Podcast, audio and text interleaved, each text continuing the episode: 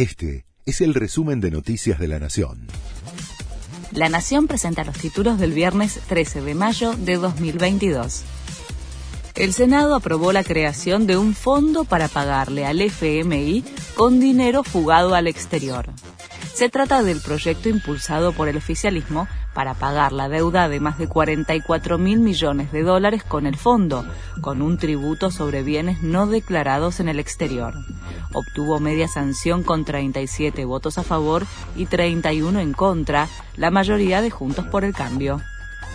La próxima semana comienza el pago del bono de 18 mil pesos.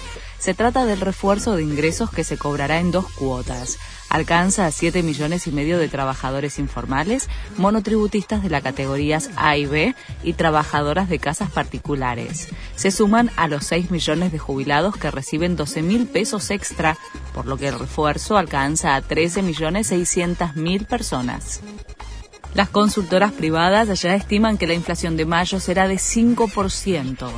Después de que el INDEC informara el 6% de abril, hay cálculos sobre la inflación que arrojará este mes, que comenzó con varios aumentos en servicios y en combustibles. Ya hay estimaciones de economistas que ubican por encima del 70% la inflación de este año.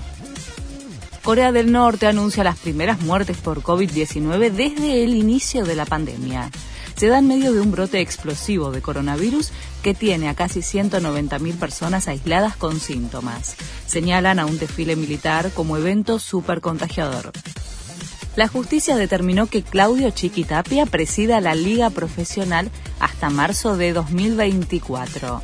De esta manera concentra todo el poder del fútbol argentino, ya que a su condición de presidente de la AFA, la justicia le agregó la conducción de la liga para cumplir con el mandato del renunciante Marcelo Tinelli. Este fue el resumen de Noticias de la Nación.